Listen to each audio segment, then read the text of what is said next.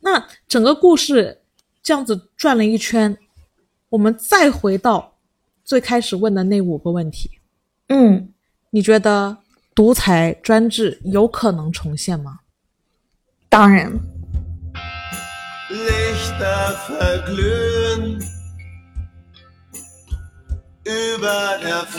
我们今天看了德国电影《浪潮》，这部电影呢，其实是由真人真事改编的，讲的是一个高中的历史老师，在通过课堂实验的形式带领学生体验法西斯独裁制度的故事。然后比较有意思的是，在这个短短五天的实验实验内，没想到这一场游戏发展到无可控制，最终酿成了悲剧。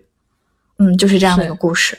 嗯是的，因为它最后的改编是把最后变成了一场很大的悲剧，会给人更震撼的感觉。从电影的角度来讲，但是在原来这件事情是它是一部德国电影，但它其实是发生在美国的一个实验。它是美国的一个历史老师在课堂上做的一次关于法西之法西斯独裁实验，嗯就是让大家亲身体验这个我们天天挂在课堂上的大词儿背后到底是什么意思？你是不是真的理解了这个大词儿是什么意思了呢？嗯，那其实就是这样的一个实验活动被搬上了荧幕，然后他为了戏剧效果，把最后的结局做得更刺激了。嗯，对，我觉得就是他最后的反转，我是非常喜欢的。我觉得这个这个才是就是电影的意义。你有这种、啊这种比较大的一种反转，我觉得才能给就是观看者留下很深刻的印象，从而复盘去思考这部电影。哎，没错。如果说我们是身在其中做这个实验的人，我们也会有很深的体验。电影它的价值是在于传播面更广，但是它的深度可能不像我亲自参与这场实验这么深，所以我觉得他最后用那个艺术的手法把结局做得更刺激，是很有道理的，很有价值的。对，嗯，对他与最开始学生很不屑，就是甚至是嗯不想来上这堂课，就形成了鲜明的对比。这次开始前，我想先问几个非常简单的问题，其实也是老师在课堂上问孩子们的问题。但是我我想先问问你，你怎么理解纳粹？纳粹是什哦么？我认为纳粹是一种，嗯，非常极端、非常排外的这样的一种制度。嗯，这就是为什么这个呃美国历史老师的课是非常有价值的。整个《嗯浪潮》这部电影是非常有价值的，它让那些摆在课本里的词，就怎么说呢？我觉得课本里的词，它有时候是虚空大的。你听，嗯你好像懂这个词，但你又好像不是真的懂这个词，它它是一种很模糊的感觉。那实际上呢，嗯纳粹呢，其实是他的敌人帮他取的，他自己是不会称自己为纳粹的，本身是带有反面意思的。嗯，我我理解，所以其实站在呃不同立场的角度上看对方，其实都是一种认为对方是不可理喻或者是狭隘的这种。我再进一步的解释啊，其实整个纳粹的来源，它的真相就是他，我们称他为纳粹，那他自己称自己为什么呢？嗯他们称自己为社会主义工人党。嗯纳粹呢是敌方在他这个，反正就是一句德语，反正就是那个关于嗯社会主义工人党里面取了个 N A 加 Z I 组成了纳粹，就是我对你的蔑称。但他自己称自己为社会主义工人党。纳粹，这是我觉得首先要搞明白的第一个词。普遍来讲，对纳粹都只有一种模糊的负面印象。嗯但是对纳粹这个词的根基背后的意义和它到底是什么意思，大部分人对它的认知是非常停留在纸面的。嗯我们的历史教学它其实也是有一定的导向性的，所以相当于我们其实对纳粹这个事情是我们是有泼脏水的。再问一个关键词吧，那嗯法西斯是什么？你这问的我有点有点卡壳有有被上课考卡壳考，对对对，这就是我想让你感受到的事情。嗯像纳粹啊、法西斯啊，还有平常我们常常挂在嘴边的很多大词儿啊，我们对它其实理解只有纸面意义的，我们根本对它没有理解的。对，就是你刚才说的很模糊的概念，就是我可能就是像影片中大家以为嗯为什么会去选择上这个课，因为选不到无政府的那个课，那可能我们哎对这个的理解就是，可能它就是跟无政府相相反的这种对立面，可能大概是这样子吧。嗯，对，全片我感觉只有那个出身很好的女主角，她是真心想选独裁主义的课，她是真心想理解这个词去的。嗯其他人都是很被动和轻视的。这个我觉得也是，也体现出了女主角独立思考的能力的一个细节了。嗯，纳粹跟呃法西斯之间是什么关系呢？是一个东西吗？嗯，我们好像平常都懂的概念，真正问你的时候，你其实是不知道的，或者很模糊，或者有一种感觉，反正他们都是坏人，对吧？嗯。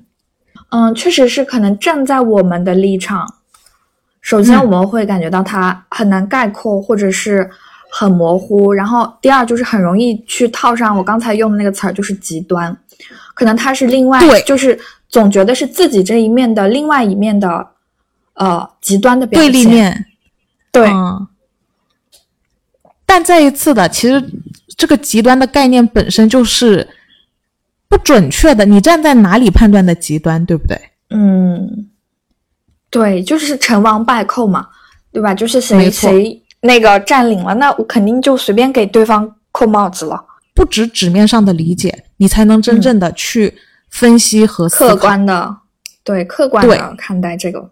哎，没错没错。那我这里简单的解释一下法西斯哦。法西斯嗯它其实是来自于古呃罗马的一个词，它是一个刑具的名称，它是体体现王权嘛。只有王族的人能派人拿出法西斯这种道具刑具去处罚犯罪的人，哦所以它其实根源是一个武器，就像锤子和斧头这样的概念。因为墨索里尼他呃搞独裁之后，他用了这个有斧头和锤子一样象征意义的法西斯，嗯所以最后他大家把这一票独裁的人就统称为了法西斯。嗯但其实也也是有个很强烈的立场角度了，就是我们我们作为战胜党的人，我们称他们为法西斯。这样，纳粹呢，它其实是特指民族社会主义德国工人党，嗯只有德国工人党才能被称之为纳粹，因为它是取自于他们的。那至于后来，因为呃，我们把这一票独裁，他们因为后来意德日不是统一阵线了吗？所以相当于墨索里尼的法西斯和德国的纳粹合作了，那我们就很容易把法西斯、纳粹称之为一拨人。哦呃，我们再来回到这个故事，我们开始一起顺着这个思路去理这个故事。我觉得这个故事就是价值非凡的了。嗯因为事实上，这个老师他们当时就是也是因为在活动周期间，他们需要选上一些课程。呃，男主角作为一个呃老师，他其实真正想上的是无政府主义。他有这里有简单的提到一下，他有参加过工人党的在德国的五一游行。嗯，它这个游行就像是不是像一个传统一样的，每一年都会有？对，其实怎么说呢？我们反正是天天放假，挺开心的，每到五一。但是国外它是真正有这个国际五一劳动节，它是本身就是为劳动人民在发生的一个节日。那所以本片的嗯老师，他作为一个左翼分子，无政府主义主张，更支持为平民阶层、劳动人民、工人阶层发声。他自己本身也是对。对。所以他有很多前提是他更想上的课是无政府主义，嗯。然后，但是这个课呢，被他们学校一个比较老古董的老师上了。然后，当他当这个老师想跟那个老师去换课，说能不能我来上无政府主义，你换一个别的，然后那个老师是拒绝了他嘛。嗯。然后那个老师其实也说出了这次活动周的目的是为了让学生能够明白民主的优越性。嗯，好家伙，结果民主的优越性不知道有没有搞懂，反正是搞懂了法西斯独裁的优越性。所以我觉得这个伏笔也挺，呃，那个欲扬先抑的，就有个反转。是，其实在这里刚开始的时候，啊、我不是就有问你说，这是这个就是男主人公，这就是老师吗？他的就是他的气质、穿衣打扮就是比较吊儿郎当的，然后再加上你看他想要换课或者自己想要上的课，随便就被别的老师啊、抢所谓的学校里的前辈挤兑抢抢掉挤掉，然后他也没有任何争取的机会，就可以看得出他这个人的在学校的一个地位。个人的一个情况吧。对地位，然后包括他平时的工作状态、生活态度，是，所以没错。很多学生因为抢不到无无政府主义的课程，有一些学生是被迫来到了这个上法西斯独裁主义的课程。对，就首先感觉就是这些学生本身对这个完全没有任何兴趣，对。感觉这个我我为了可能就是为了学分才不得不来去修这堂课，没，错，如果我能选择，我会去上无政府主义。我实在没上到无政府主义，嗯我只好来上这个法西斯独裁主义。为什么学生会这么轻视独裁主义呢？嗯，我感觉这个可能一方面是跟他们本身的背景有关系，嗯在这个国家刚好又是德国。那首先认为它这是一个就是一个被说烂了的历史，然后觉得怎么可能呢？有什么意义？再重提它有什么意义呢？是嗯他们觉得在未来的时间肯定是不会再上演的，肯定。对啊。而且，所以，所以我们上这个课的意义在哪儿呢？我觉得学生大部分是抱着这种心态对，，是觉得没啥意义的。那其实当时课堂上也有几个学生回答了这个问题，比方说，他觉得这件事情不可能上演的原因是他缺乏群众基础。嗯，我觉得这点也很玩味哦。嗯，什么样的主义现在不缺乏群众基础？或者说什么样的主义嗯难道不都是从缺乏群众基础做起来的吗？你当时说是短短五天的时间，独裁主义就完成了他所谓的群众基础。嗯，从一个班上没什么人的课程变成爆满，后来还更多人加入。那在美国的这场真实的故事当中，他最后的学生规模是到达两百个人加入的。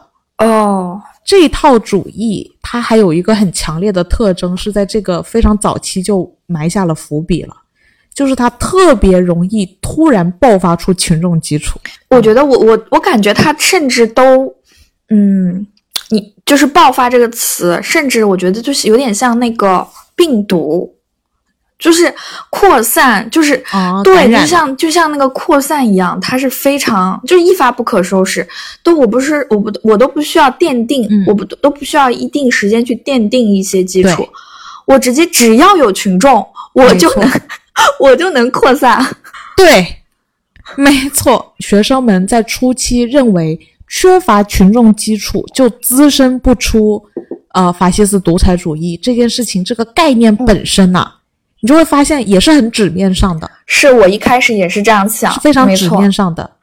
我也觉得这样，我也嗯认为，对，这也是我觉得这部电影它也是把法西斯独裁主义，它讲的很多点讲的很细致又很精确，同时又会给你带来一些往常很难意识到，但是其实应该很强烈意识到，所以当意识到的时候，就会有一种的感觉，就是心里倒吸一口凉气的那种感觉。是，的，就是刚才我们讲到这个群众基础，我一开始真的是确实是以为它嗯需要一定的就是群众的数量的积累，然后还有时间的积累。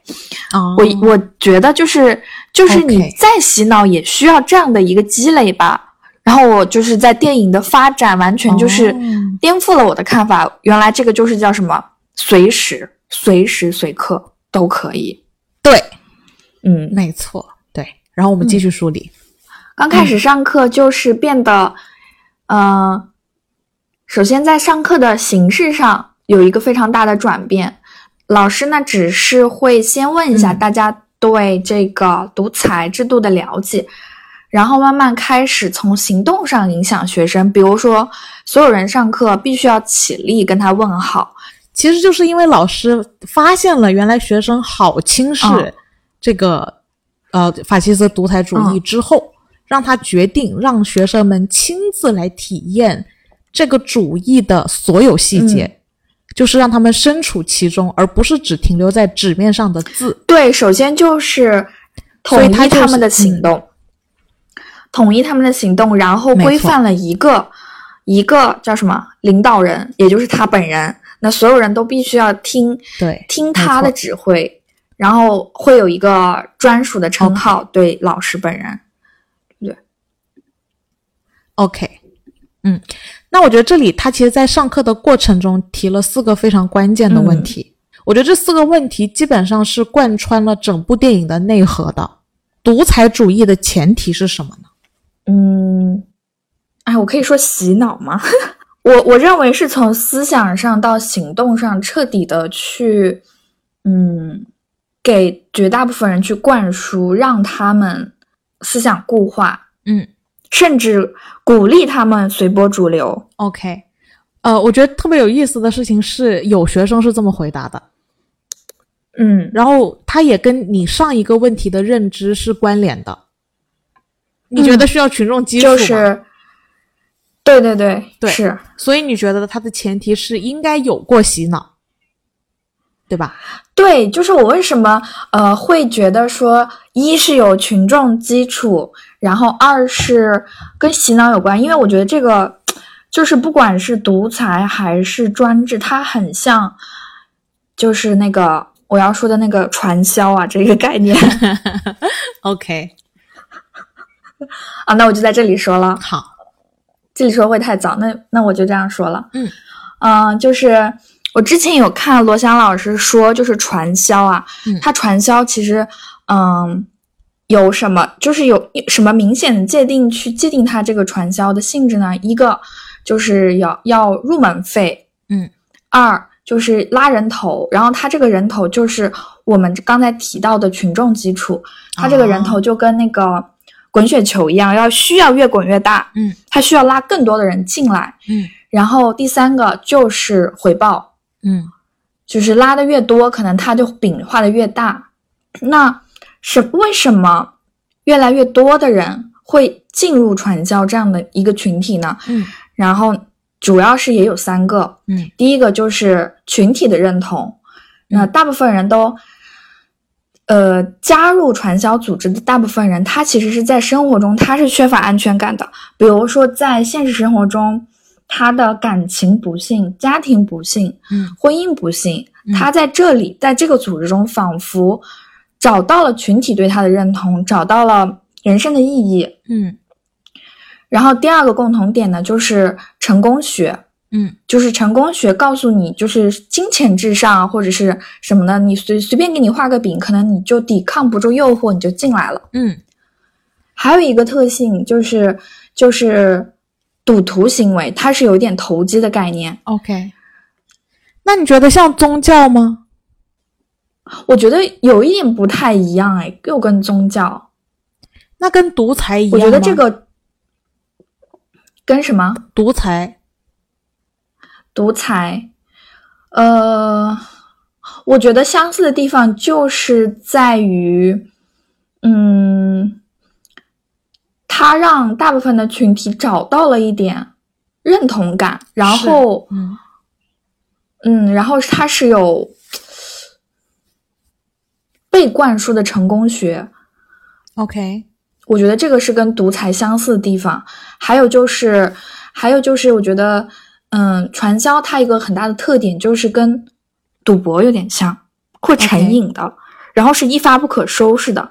这个就跟这个电影的浪潮就很像，它其实是那个浪一起来，其实嗯没有人能阻挡得了的，大概是这样的一个趋势。，OK，就罗翔老师他说的一个点就是，就是传销的人啊，被传销的人，他其实已经习惯在活在这种各种谎言中。嗯他知道他在传销，然后呢，他又不想逃离，为什么呢？因为他觉得已经无法自拔了。啊，就像男主就是那个 team、那个最后吞枪那个，对，已经无法自拔了。然后就是就像那种，嗯，我们看到很多赌博成瘾的人，嗯他无法自拔，他觉得他下一把一定赢，他永远赢在下一把。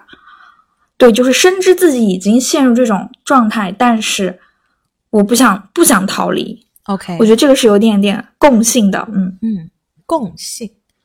但我觉得它的它的根基跟那个这种政治体制来讲，我觉得它还是有很大差别的。嗯，不过我觉得这个问题可以最后再延展一下。这个问题其实最好是在我们讲完了之后再 call back 回来，让你就嗯你现在只能感觉到他们相似的地方，但是我觉得讲完之后，你可以感知到他们不同的地方。好，我我这边讲的相似的地方，其实我觉得更多是，呃，人性上的相似对，嗯是，对人心的拿捏啊，人性的相似，对，没错，没错。有一些学生是提到了洗脑、嗯监视、控制这样子的概念，但是那个嗯。最后吞枪的那个学生在课堂上说是来源于不满。呃，不满，对吧？嗯，哦，嗯，对，因为其实他们看起来都算是，嗯、就像你说的是食物链的底端，是相对来说是弱势群体，嗯，他一定是在嗯、呃生活中是有一点缺失的，然后没有被生活的环境或者周遭人所认同的，他缺乏这个。他需要这个。嗯嗯，他需要有一种被保护的安全感、求生欲吧。嗯，我觉得确实是很人性方面的东西了。归属感，对集体的归属感这种事，嗯，但是我觉得这里细思极恐的事情是，你刚刚一方面认为，呃，不可能重现独裁主义，然后又说到我们、呃关于独裁主义出现的前提是很常见的人性前提，嗯，那凭什么说独裁不会回来呢？前提是有的。对，这里我我觉得也是这部电影给我们带来的一个宝贝了。嗯嗯然后再往下走，老师问的第三个问题是：你觉得专制政府的共同特点是什么？呃，强制性，强制性，对之类的有很多，对不对？但他们在这部电影嗯推进的介、呃过程中，他们只强调了一个共同特性，就是要嗯有核心领袖。就是啊、就这个时候就引出了老师本人。没错，那你们需要一个核心领袖，那你们推选吧。结果推选出来就是我，就是核心的这个人有绝对的话语权，这会是专制政府的一个共同特点。很可怕，在这里就开始有点可怕了。呃，专制政府的共同特点是有一个明确的核心领袖的话，那其实跟所谓的传销啊、成功学啊、宗教呀、赌博啊还是有差别的。因为像这些东西，它没有明确的核心领袖。，对，没错，传销，传销，它可能只是一套玩法。是的，嗯，那比如说像赌博，它也只是一套玩法。你说世界杯赌个球，它哪有核心领袖啊？嗯在赌赌球这件事情上，那或者说从宗教的角度来讲，其实也是宗教，它虽然也是一群人这种传播这种东西，嗯，但是它的所谓它没有所谓的核心领袖的。它其实只有一个上帝这个概念，嗯但上帝不是一个确切的人，也不是所谓的核心领袖。它只是一个信仰的存在，那剩下的就是各种各样的牧师和教皇看怎么去理解嗯呃人民的需求了。所以我觉得它其实根基来看，我觉得这里就定义的很明确了。它虽然有相似的地方，但是也有很明确的不同之处，嗯它是有特指的领域的。OK，那再往下走，老师问出了第三、第四个重要的问题，就是专制的体制的重要特征是什么？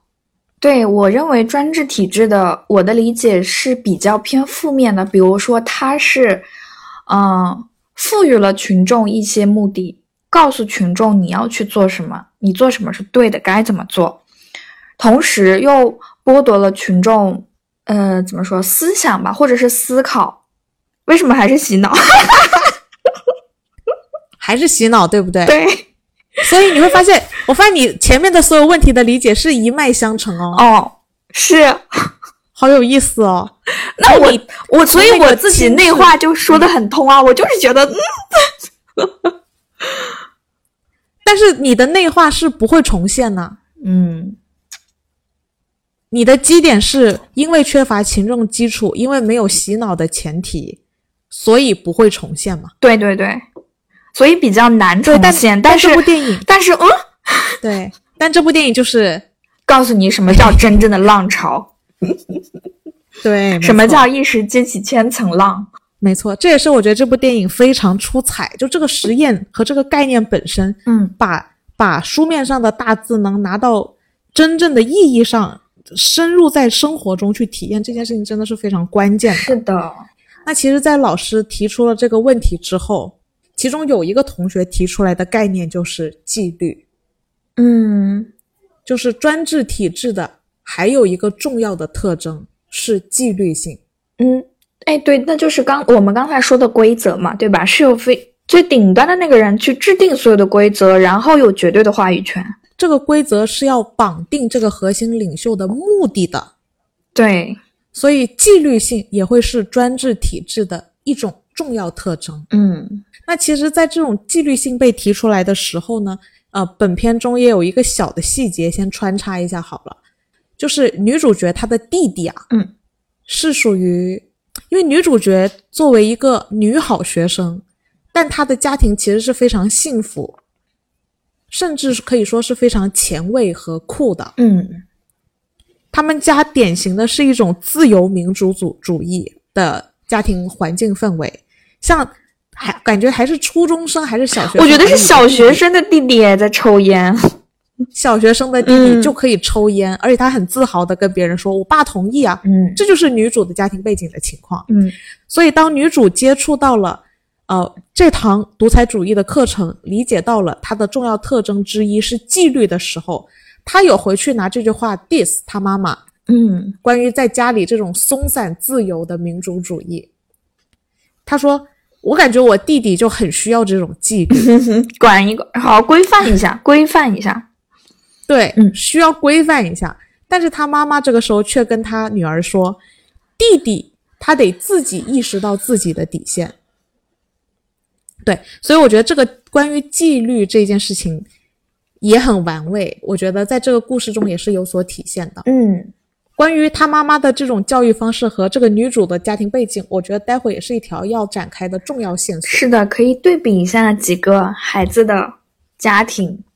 哎，和他们在这件事情中做出的反应，嗯我觉得是给人很大启示的。嗯最后一个问题，老师在这堂课上提出的，也我觉得也是最重磅的一个问题了，嗯就是什么样的社会结构有利于专制制度的诞生？就是看电影之前啊，我认为是，还是延续我刚才的，有就是 啊，延续我刚才的是有一定的民族意识，有这个基础在。看完电影，我觉得、嗯什么社会都可以。其实什么样的社会都有可能会发生的。对，那在这个故事中，学生们也纷纷举手说出了以下答案，老师的意思是都是对的啊。嗯。这些答案是，因为他讲它是特指社会结构哦，这个社会结构会出现，比如说高失业率和不公平、嗯。通货膨胀、政府信用破产，人民不相信政府了，嗯，还有就是民族意识的崛起。广义上的我们认为的弱势群体，但其实，嗯，在我们钻研到电影的很多细节里，我发现相对来说，弱势群体每一种不同家庭都是有相对不那个叫什么，像一一些问题的诞生，所以不是社会层面所认为的弱弱势群体那么容易被煽动，其实不是的，而是大部分人其实都有那个空隙可以被钻。是的，嗯，因为从大二八定律来讲，它永远会有八是弱势群体，对，也就是说，它永远有足够的群众基础。嗯，我不是针对你，我是就是我觉得这个就很可怕，就像像那个饭圈文化一样，嗯，就是那个蔓延，当然当然，对蔓延的，你根本，洪水 就真的是拦也拦不住，是。而且很可怕的一点就是，就是当这些个体真的是，呃，好像有了依靠，融入到一些群体当中，他甚至觉得这个群体就是他的力量，就是他个人的力量，没错这个是最可怕的一件事情。没错，是的。而且，其实我觉得从一定程度来讲，政府的信用其实对人民百姓来说是很重要的。如果人民百姓还相信政府的话，你至少那二八定律中的八还相对是稳的。但是我我以为在这个实验的环境下，而且又是又是德国，我是觉得，嗯、应该不会吧，那么更不快，可能。对，应该更不可能怎么会那么快呢？然后没想到哇，哎，他这个电影里面是五天嘛，那真实的事件里是也是这么短短几天吗？也是哦，嗯，很精彩，在课堂上问了这五个问题之后，嗯老师有一系列的行动。嗯，开始就是从行为上规范所有的学生。嗯，比如说需要怎么称呼他，然后需要怎么跟他打招呼，上课、下课需要起立，然后嗯，慢慢的穿统一的服装，对统一的服装，他们有统一的手势、口号，而且这这里面很有意思，就是那个呃女孩啊，那个女主角，她一开始是一种嗯，有一点想就什么哦，没有，他一开始确定是我也愿意穿白衬衫哦。甚至连他这样的就是很开放的家庭，他甚至都会觉得说，我也想加入，我要穿白衬衫。而我觉得这个也是一个有一定的，嗯，非常精彩，就是戏剧的一个偶然性吧。他本来也是有，但是是觉得我穿白色不好看，所以我没有穿。而没想到这一个无意间的举动，就造成了首他是第一个被这一波群体排挤的一个人。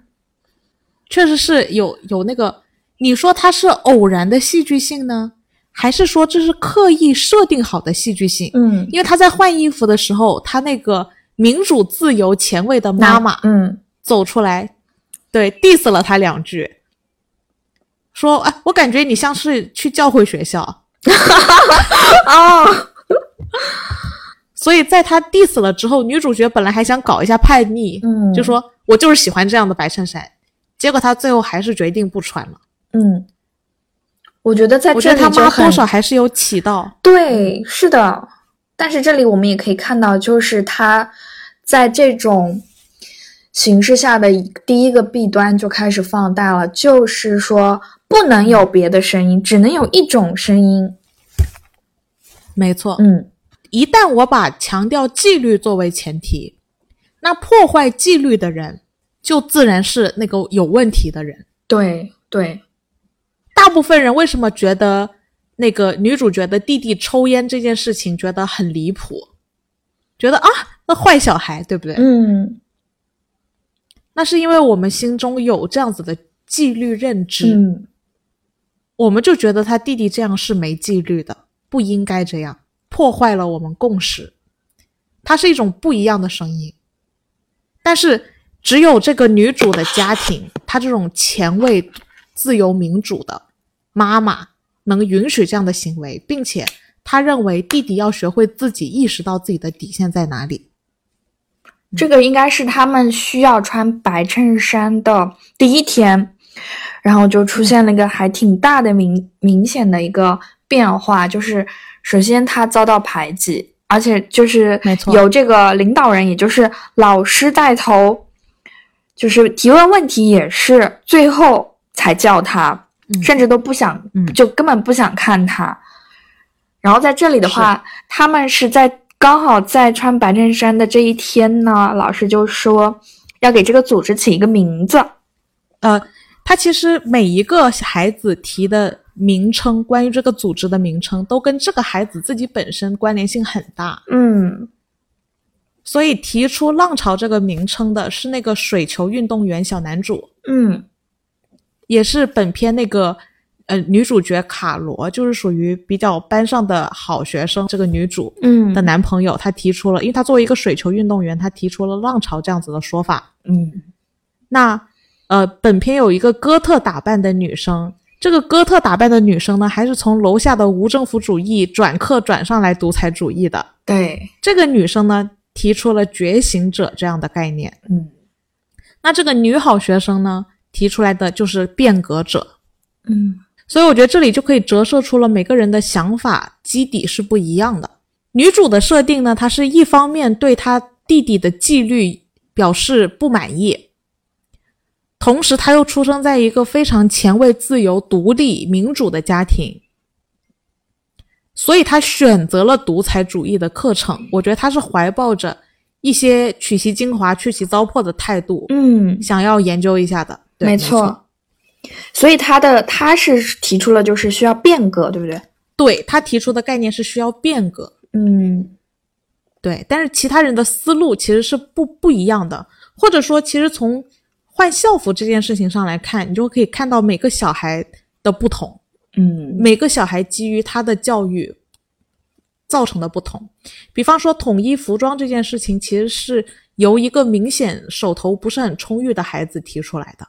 嗯嗯，提出这个的孩子也是属于平常是属于比较弱势群体，在班级中，呃，不管是从资金啊、才华呀、智力啊，可能各方面吧，就不是很出众的那种。但是他提出来校服的呃制服的原因是统一着装可以消除差异，他是属于差异性的底端，所以他不想被强调差异性。嗯，我觉得这个就相当于有一条水平线啊，就水平线的上和下的人需要往中间靠拢，那这个时候其实就会有心理上的一个差异，特别是如果是如果是从上到下的话，嗯你这个说的就很有那个概念了，就是对于资产就是上层一点的孩子们来说，那叫降级；对但对于底层来说是升级。对，而且这个是我借助了群体的力量让我升级，嗯，没错，还很安全，这种对升级感觉是就是捷径，那其实就是捷径，其实就是捷径，嗯这也是非常人性的基础特征了。嗯。让你降级是难的，让你升级是容易的。这个升级的路其实是比较投机的，就像赌博啊，哎没错嗯，投机嘛。，对，对，这里也是有相似性的。嗯，好，起名儿之后呢，在这一天刚好还有一个小事件，就是，呃，一个小富二代吧，是不是富二代？对，他在刚好下课以后被那个小混混拦，然后呢，其实嗯以平常来说的话，那是没有人去理睬他的。但是呢，因为恰巧大家今天都穿了白衬衫，哎，这下他有同伴来帮他解围，去逃离这个困境。嗯，这一下子让大家好像就感觉到哇，我我好像在这里很有安全感。嗯，我们这个这个集体力量是很庞大的。你就会更倾向于赞同和支持他，尤其是你本身是弱势群体的话。是，特别是如果是弱势的话，他就觉得我没有去付出多少，但是我获得了更多的安全感和归属感。嗯，没错，我甚至开始有话语权了。这件事情是完全是很打中了底层心态。是，这里就是我觉得开始有一点变味儿了，慢慢的推进啊。接下来就是他们本来一开始还有一个最富的人，不是脱离了这个群体吗？嗯，但看到这边有力量了，有组织了，这个最富的坏孩子又想回来，了。又回来了。哦，对，就是本来要翘课的小孩儿，然后发现这个群体的力量在不断的壮大，所以他扭头又回去加入这个群体。嗯因为这个小孩他一定是这里最富的那个小孩，嗯，他我觉得他他肯定是在暗示资产阶层嘛，就平常仗着他的地位优势，就是无恶不作，就是为所欲为。嗯，但他其实很机灵的察觉到了，一旦这个群体的力量开始壮大的时候，他又乘势加入了。就是什么精致的利己利己主义者，是不是？没错，没错。然后一旦有资本加入了之后，你就会发现它可以帮助他们放大推波助澜。嗯推波助澜。我觉得这更像资产这个阶层的特征，就比较鸡贼。用我一直对他的形容方法是，对，是，对，就哪儿好我投谁，嗯谁好我投谁，对吧？这一直就是一个资产的真面目，就是非常鸡贼的。那他其实通过这个最富的这个小孩的加入，他们就放大了这场浪潮，生产出了很多 logo 贴纸，跑到整个城市贴满了他们的涂鸦贴纸。嗯，然后他们跑到一个地方，其实是一个正一个蛮地标的建筑正在维修的一个嗯地方，然后他们想把他们想涂一个最大的 logo 在嗯。城市的上空，嗯，但其实它因为它是一个施工中的建筑，其实是蛮危险的。但这个时候就是那个，呃，那个那个男孩子，就是刚才因为感受到了群体的力量而而被保护了的那个小男孩，就嗯。跑上去、说：“我来负责这个事情。”嗯。呃他他其实是个蛮危险的行为，但他做完了之后，他的群体中对他很是钦佩，嗯就再一次的又放大了这种底层人群对于这个集体的向往，然后就加固了。对，就是哇，我真的可以在这里找，就是被关注，没错，嗯，被重视，实现就是实现我的个人价值。好恐怖，这不就是洗脑吗？而且还是自我洗的脑啊。对，其实并没有，老师并没有去说服他让他做这些事情，嗯他是自我说服而自我洗的脑，在这个群体的前提下，自我洗脑成功。我觉得很可怕的一点就是，我们可以看到这个事态的发展如此之快，是，嗯，能看到原来环境对人的影响，很多人是无法抗拒的。太对了。所以一旦有了这个环境，你是不用担心群众基础的。有了这个前提。对对，对吧？是，的，你自我说服都能把自己说服掉，嗯。你都不需要真正有人怎么地的用什么流程给你洗脑，对。你自我就可以完成自我说服。啊，所以再一次的，我觉得你对洗脑的认识可能可以就是描述的更清楚一些。嗯，怎么样才能构成洗脑？原来只要把一个人放到一个温室下就可以，对不对？这不就像温室，温室里把它培养就可以，它可以一它可以一辈子在这里生长。没错，嗯根本都不需要更多的外力了，甚至、嗯嗯，是，呃呃，席卷全城市的涂鸦事件下，他们也有得罪一些黑帮什么的，然后所以有当地的混混就试图要爆发，因为他们这边也很像是一个帮了，就是白衬衫帮嗯和平常真正城市中的街头混混的帮派，他们就形成了一些冲突。那在这个冲突的过程中呢，其实那个行为比较过激的小男孩都已经亮枪了。嗯。就是浪潮的学生中已经开始有人买枪了，这件事情已经在往一个，已经控制不了了，完全。就这个学生也是在为后面再做一个伏笔嘛，他的行为已经出现了过激的这个现象，嗯，但是其实大家也没有真正察觉到，他说一句这不是真枪就被翻篇翻过去了，嗯。啊、但是他因为已经意识到有他们得罪了一个黑帮嘛，因为这件事情，这个小男孩就跑到老师家自己去守卫老师，当护卫。对他觉得老师会一定会有危险。没错。那另一头呢？呃，就这个这个这个浪潮帮衬白衬衫帮，他们内部就变成了一个非常团结和友爱的群体，嗯还在那边搞 party 什么的。为什么他会觉得老师会有危险？呃，我觉得他只他他只是因为太相信这一套呃操作的逻辑，太投入其中了。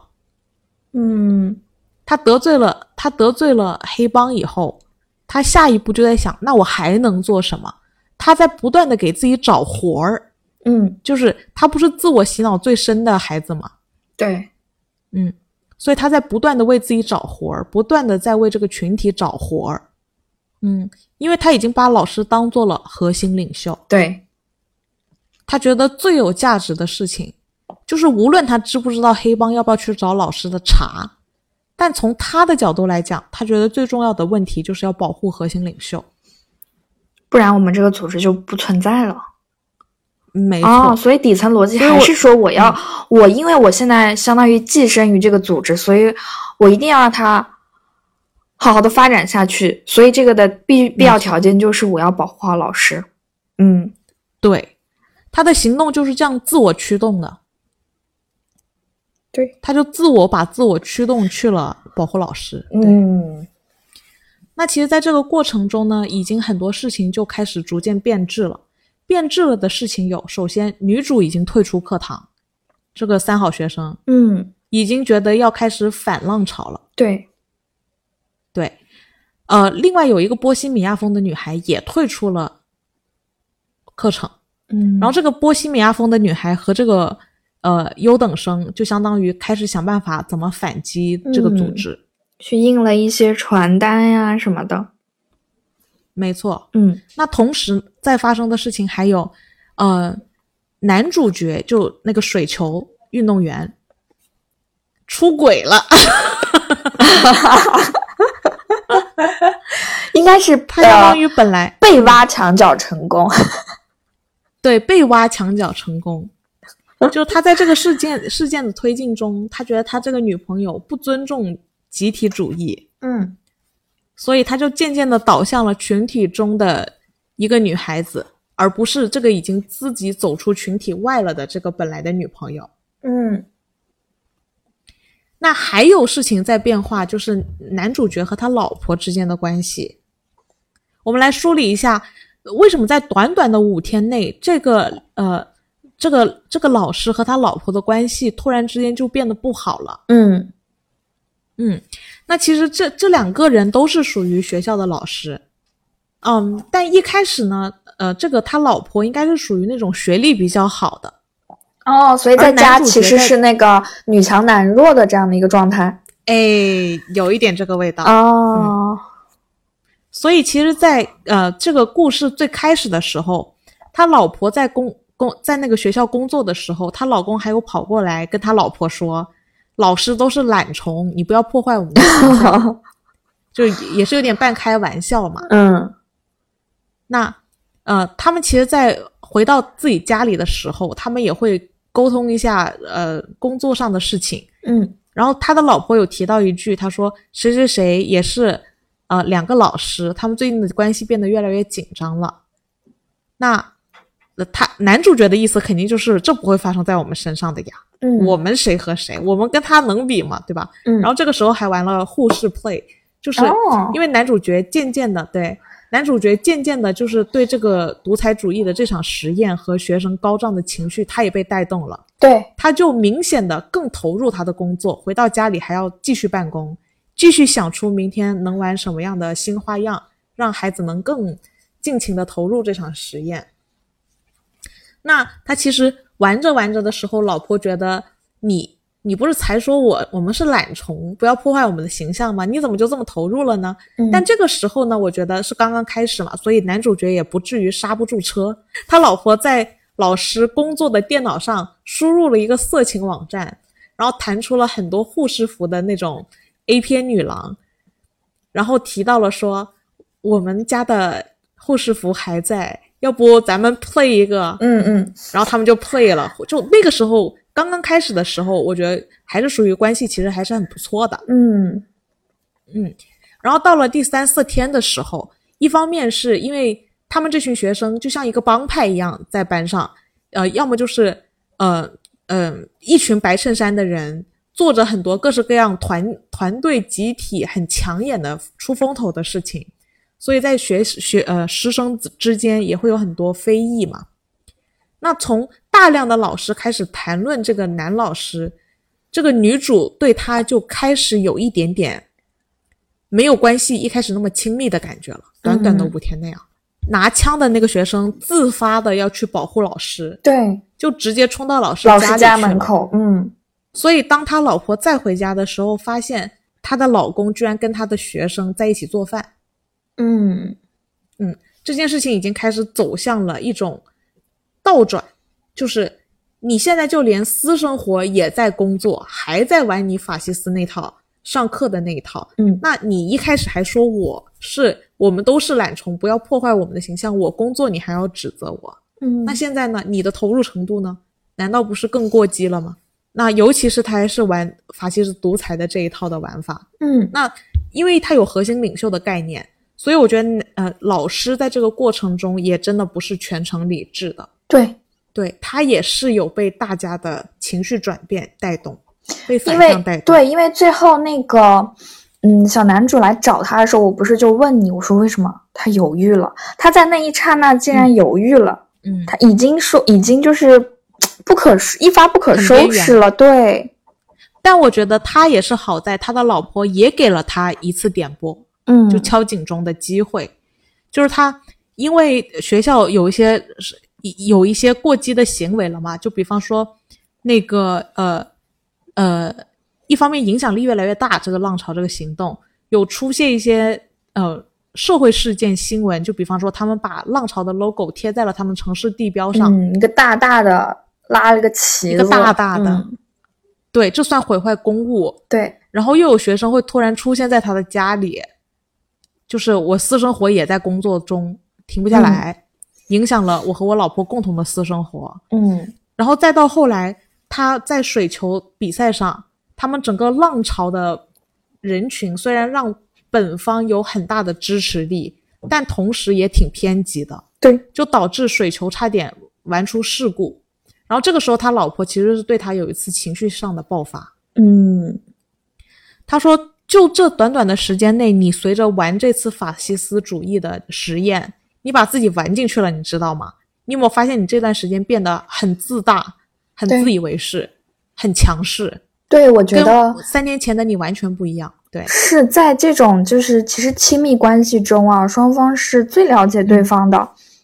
我觉得站在他老婆的角度是很明显能看得出，我我老公几斤几两我不清楚吗？他这个，他这 种，就是他这种像所，其实就是我们前面提到投机的这种行为带来短时间的那种成就感，它并不是一个真实存在的东西。没错，我觉得这个伴侣是最能看得清楚的这一点。对。但是他揭露了有些平常被压抑的东西。嗯，对他只能从这方面去，嗯，找到一些成就感。宣泄。对没错没错。所以在他们吵架的过程中，男主就突然爆发出了这样子的论调，就是说，呃，就你大学文凭了不起，我自考的文凭不行，是不是？自爆，就是在这自爆种，谈话中嘛，对，自爆，对。他不爆，我们观众都不知道，但他能爆，就说明这是压抑在他心底想爆的，嗯，自卑的地方，想要证明我是更强的。自爆完了之后还不惜伤害老婆，对就向观众也爆出了他老婆可能有一些精神压力比较大，就心智可能会精神衰弱一些，所以他平常是需要吃镇定剂才能上学，嗯就已经进入了互相伤害了。来呀、互相伤害呀、嗯，狗急跳墙了，狗急跳墙了。这对女主角来说和三天前的老公差别太大了，因为她明明本身是一副，呃，友好、轻松、无政府主义的那种调调和姿态啊，我对现在变成了一种强权的、唯我独尊的，我最牛，我是核心领袖的，我更优秀的这种论调，这种转变对于他老婆来讲是很敏感的，被察觉到了。所以其实这个时候也也已经算是点拨了一下他。嗯当然，我觉得最重要的那个当头那一棒啊，是来源于小男主打小女主的那一巴掌。哦，但这个是对，嗯，小男主本身吧，对不对？他当时、嗯他他在借助这个情绪去施暴的那一刻，他突然觉得，嗯我好像是 着了魔，是不是？怎么变成这样？对，这个男主小男主这条线呢，就是这个水球运动员这条线，他是属于呃比较不是特别有追求的那种男生，嗯也是相对弱势的群体。那刚才我们也提到了，呃，小男主的家庭情况呢，其实远不如小女主。嗯他甚至是多少更羡慕小女主的，因为他父母很开明、很开放，而他的妈妈呢，就属于一看就是父母离异，然后他妈妈还跟非常年轻的小男孩上床，嗯就对于小男主来说，他是没有幸福的家庭的。那他他作为一个水球运动员呢，他的水球运动，呃，进展的又不是很顺利，就属于要保级的那种，嗯就属于处处失意吧。然后他的他女朋友，他本来很爱他的女朋友，他的女朋友又不赞同他现在相信的这个群体，其实多少也是处于弱势，心里也是自卑。而且是其实这种偏向白纸的人哦，其实是很容易嗯觉得迷茫，找不到归属感、认同感，对他需要认同感，嗯。没错，所以当他女朋友也不认同他好不容易认同的这个群体的时候，嗯。他把敌意也放在了他女朋友身上。嗯嗯，然后再加上当中他肯定是跟自己群体内的人更亲近，比方说那个绿茶婊，就是小三成功上位的那个被挖墙角，嗯对吧？他其实是有过一次出轨行为的，就亲了他浪潮成员的另外一个女孩子。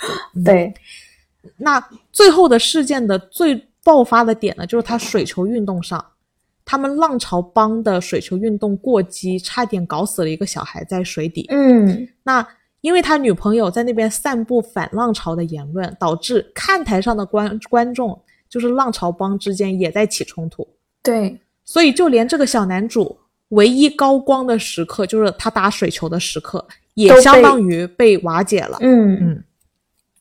在这一波小男主找小女主对峙的时候，他是把一系列的敌对情绪都投射到了女主身上。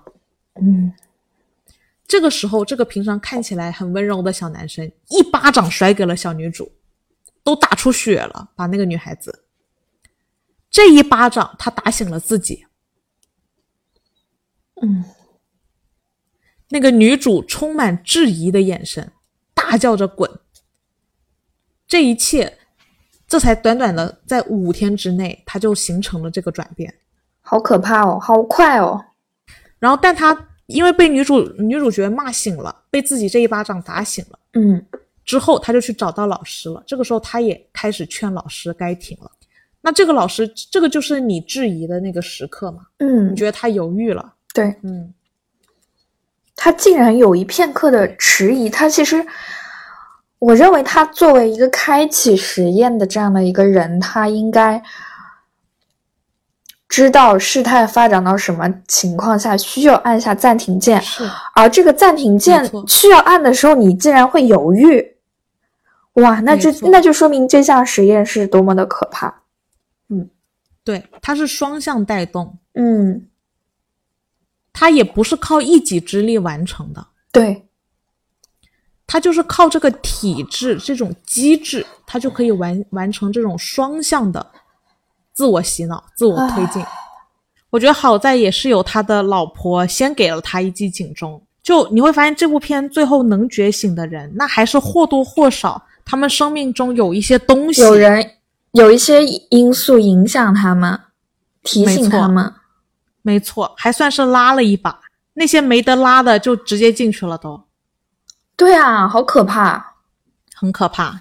到这天晚上就是就是最后一天的到来了，嗯，老师先进行了一场宏大的演讲，非常、呃嗯热血，热血，就真的是很法西斯的一个发言。嗯我们应该怎么样？我们集体怎么怎么样？对，就是在他演讲的这个途中，那么那么这个小男孩就开始投了反对票，那他需要上来去反对这个老师，他是第一个第一个公开反对他的人。那这个时候大家就开始起哄的，有起哄的，比较极端的，就是会就是上台，嗯，要控制住这个小男主。那这个时候，就是老师就开始了一个非常震撼的发言，就是会觉得说，那会就是问那个控制住男主的那几个学生，就是说，那你能能为我们做到什么样的程度？嗯，你能为我们组织做到什么样的程度？那你能为我们杀人吗？嗯，就是能够为我们做任何，就是排除异己，能够做任何事情吗？这是非常极端的一种，来自灵魂的发问，对，那在场很多学生以为，那以以为事态啊，原来需要做做到这样的程度吗？他们还甚至以为只只需要控制住他就好了。是因为老师就相当于利用了这个反对意见的学生，嗯，给了所有参与者当头的一棒，是的，之后就顺势宣布我们应该要结束，解散。要解散了。他其实，嗯在开展这个演讲之前，他念了一段这群孩子们这段时间写的心得，那些心得就全部是这些过往的差生啊，或者上课不认真听讲的学生啊，嗯纷纷都对这次的活动赞不绝口，都觉得得到了灵魂的意义、生活的意义、前进的动力，非常积极向上。我们要把这个群体发展壮大下去。总结的就是没错。这样子的，嗯没错，然后当头的这一棒呢，就是这一切都是假的，不复存在了。我们今天就得结束这个浪潮。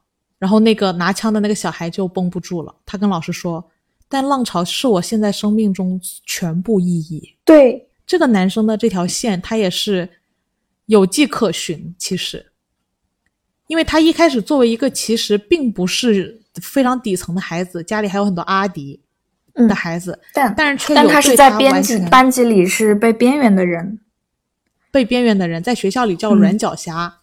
嗯，那他家人对他的关注也非常物质层面而已，而不怎么嗯关注他的精神层面，和对孩子说的话也不太上心的那种，就是一种忽视吧。嗯，是的，就是在这个浪潮的进展过程中得到了重视，得到了群体的保护，得到了群体的认可。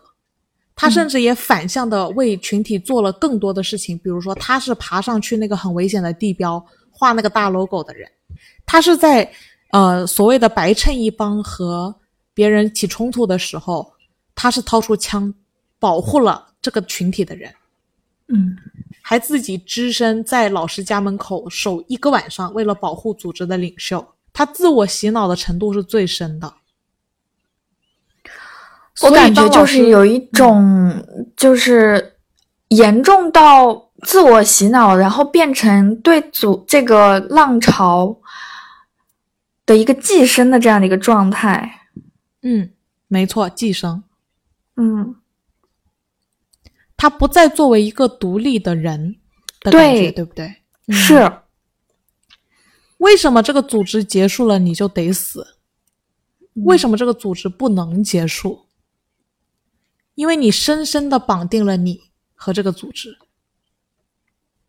寄生这个词用的很好，嗯，从我开始是嗯带着好奇、陌生，嗯然后嗯融入到这个集体里，哎，然后我嗯获益了，获益了呢，我嗯在这里又寻找到存在的价值，嗯，还有安全感。啊我再深入融深深深入融入进来，那我渴其实我就渴望得到永远的保护。没错。所以这个小男孩他的成长，他他最后能做出这样的行为，他的铺垫也很充分。嗯，他是最需要这个组织的人。对，虽然这个和嗯。就是这个故事真实的结果是有差异的，可能就是没有这么一个极端的这样的一个呃成员在，对成员在，但是我认为这个是很多人在可能没有外化出来的表现，其实内心是有这样的一个心路历程的。哎嗯没错，因为在这个故事中，这个男孩他本来是想要挟他们的领袖、他们的老师不要停止浪潮，嗯，但是在他身边的人质疑他是气枪的时候，他首先对质疑他手上拿的是气枪、玩具枪的人先开了一枪，证明这是一把真枪。他嗯下一刻就把这个枪指向了老师，想要威胁他不要停止浪潮。老师嗯这个时候很鸡贼的说了一句：“我死了，浪潮就没有核心领袖了。”嗯，我能死吗？你想想。结果说完这句话，这个男生掉头就把枪伸进了自己的嘴巴里，然后开枪嗯自杀了。嗯，是的，很悲哀哦。然后在这个故事的原来真实的事件当中，他们也是一开始班上也才二三十个人，最后发展到后面是有两百个人。所以他呃，当时美国的这位老师在一九六七年这场实验的过程中的最后一天，也是把所有学生聚集到了大礼堂，然后给所有学生播了一段视频。那段视频一开始他就是播雪花，嗯然后这个时候，嗯、有一些聪明的学生就突然意识到什么，就举手问老师：“其实我们的这个组织是不存在的虚妄，是不是？”然后接下来老师就播了一段关于法西斯帝国主义的纪录片，嗯，很多学生当下都看哭了，因为他们前所未有的意识到自己距离他们有多接近。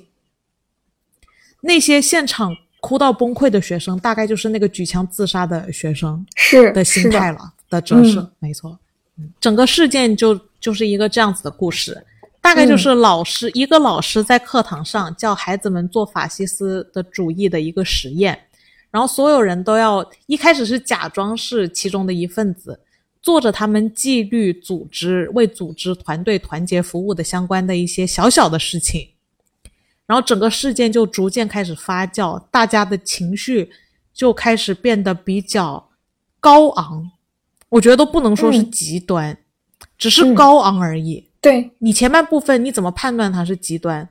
大家只是很开心的在做这件事情，然后并且在这个很开心做这件事情的过程中，他们这个团团队也越放越大，就是很多人都因为好奇他们的行为而加入了浪潮这个组织、班级实验，再到后来呃开始有一些转折，开始有反面的声音出现，开始有一些打人、斗殴、流血事件了。之后，老师想要终结的这一天，就爆发出了真正的人命，学生就自杀了。那整个故事这样子转了一圈，我们再回到最开始问的那五个问题，嗯，你觉得独裁专制有可能重现吗？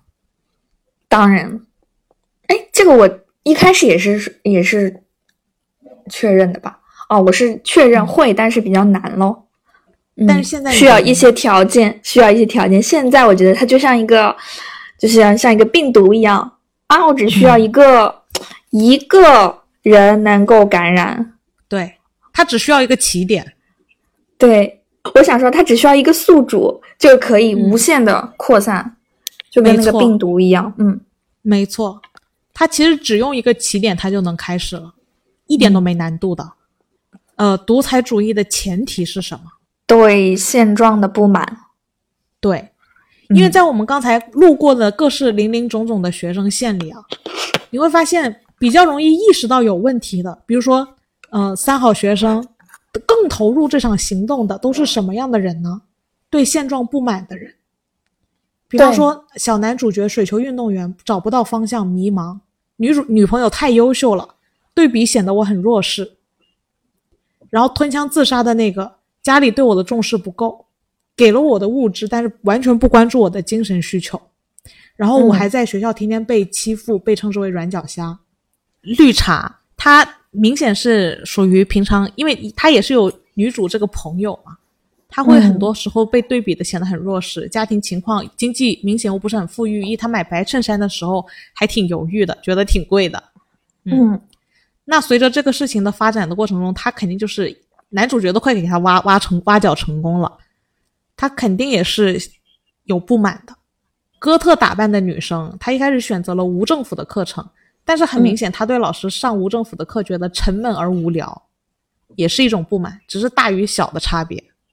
所以不满是前提，是，是我觉得你你会觉得没有前提的原因，是因为不满太容易出现了。嗯生活中太容易不满了，所以它其实这是个很大的、很简单的前提，也是。然后这个时候，我们再来看看那个专制的特征是纪律，纪律在整个事件中起到的很强烈的那个发挥的作用。而且是不是在强制的状态下，没错一，种大家墨守成规的这样的一种状态，因为它是非强制的，所以能造就了它发展如此的快。没错。嗯那现在你觉得什么样的社会结构有利于专制体制的诞生？哼，什么样的社会结构都会。对不对？嗯，所以我觉得当时看完这个浪潮，我内心就有很震惊的感觉，就是其实法西斯独裁主义就在我们的身边，嗯，随时反扑，随时可以爆发。是，你内心如果没有这个警钟，你在得过且过，觉得可以再观察观察的时候，其实你已经进去了，你都对，因为知。它有一种就是很符合人类的一种惰性啊，就是大家都想投机啊，大家都想走捷径，都想投机，会会导致越来越多的人其实都活在这种算谎言中吗？大概是这样的一种，嗯没错，在某种意义上来说，怎么说呢？因为我们现在历史上会把纳粹和法西斯这群人被判定成罪人，嗯但你会发现在整个整个这个体制推进的过程中，它是双向推动的。他其实也把这些人物推成了坏人，嗯，因为不得不发展下去的时候，是，我觉得整个对浪潮的反思最关键的点是，不要把错归咎于个人，嗯。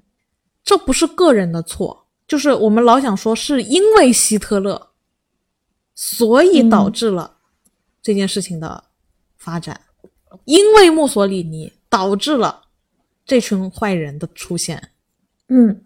他不是个人的错。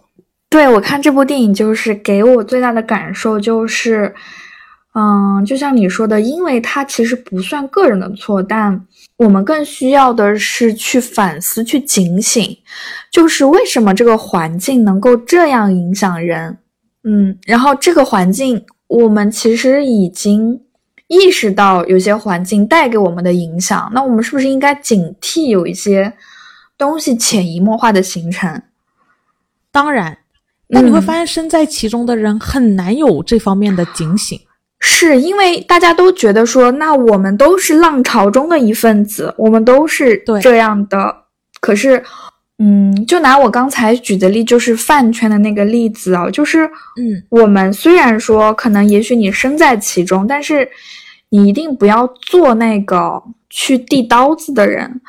比如说，很多人会认为说他拥有的力量是集体赋予他的，嗯他就会用通过借助这种力量去为所欲为。我觉得这个是非常需要警惕的，就是你不能因为你可能身在这里，你就去滥用这个东西，甚至嗯去给别人递刀子。我觉得这个是嗯很多人不自知的问题，很严重。我觉得是很难自知的耶。对，或者说，你哪怕不是递刀子这一个动作的人，嗯，你做的别多别的行为，其实距离这个递刀子可能都无，可能是你无意识都，可能你都不知道原来没错，产生了这样的影响。没错，或者说你不是最后具体递刀子的那个人，但你是帮嗯他完成递刀子的人。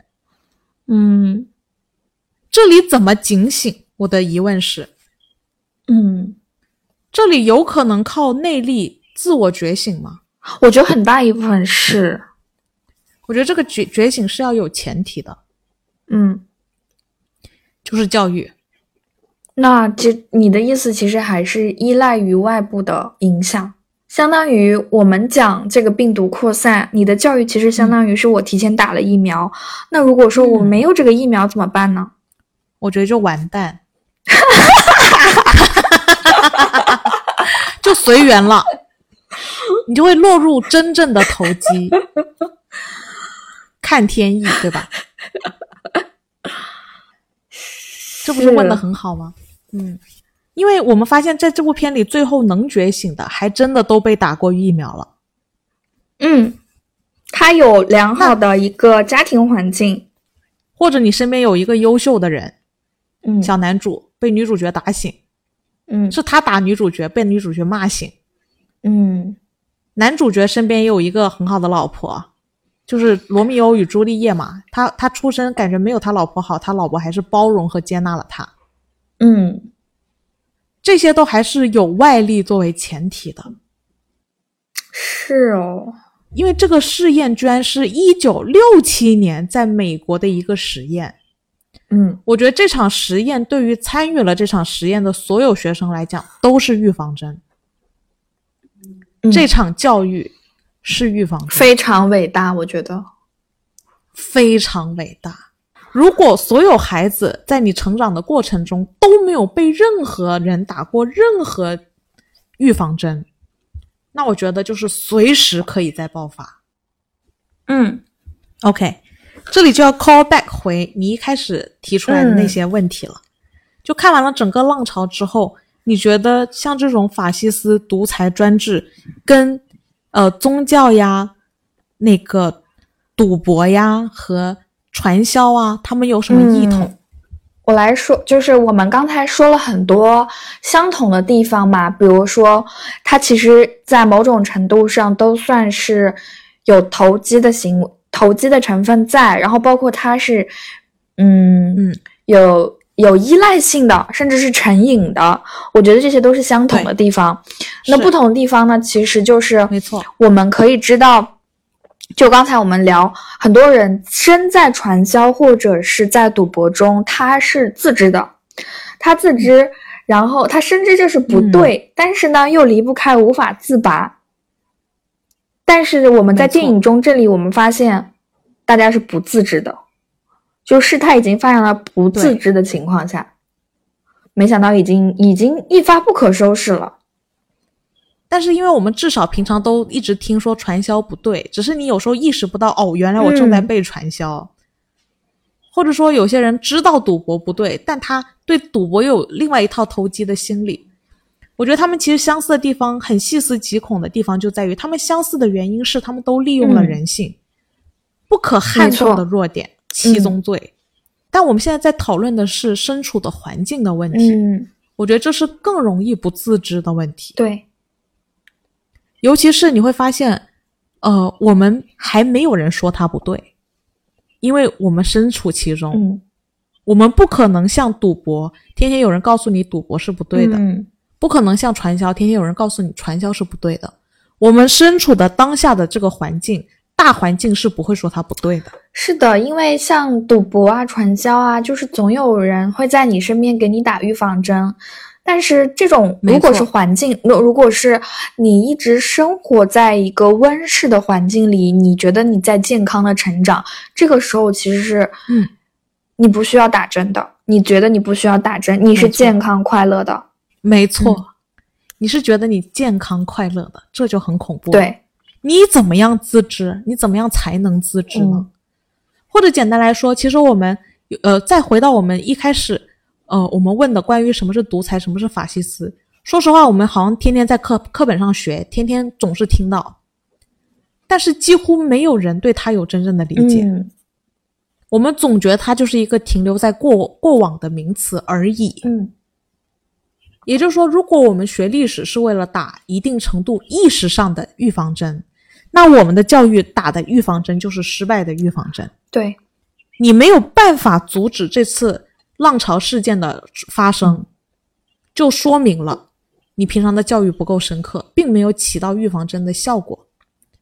那也就是说，我觉得在某种意义上，这个美国人在一九六七年的这个美国老历史老师给学生们上的这堂课是震撼教育，非常牛。他真的非常牛，他为这群学生打下了预防针。嗯那现在这个德国导演把这件事情取自于美国，在德国翻拍了，他也是在给德国人在打强烈的预防针。嗯那我觉得这个就很有价值了。那我觉得电对于很多人来说，电影可能也只是一个娱乐，或者说只是我闲来看一看的东西，打发打发时间。嗯对。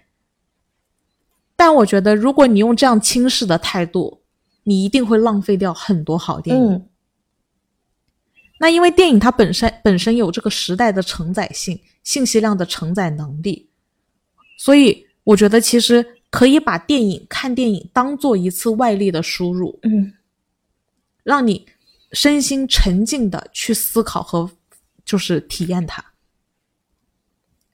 然后我觉得它其实电影本身对我们来说就是一个信息流上的外力，嗯，它会给我们带来很大的帮助。这也是我们做一起聊电影的一个，初衷也是一个初衷。是的，很多人看影视作品，嗯、他会比较去少去思考或者是辨别一些事情。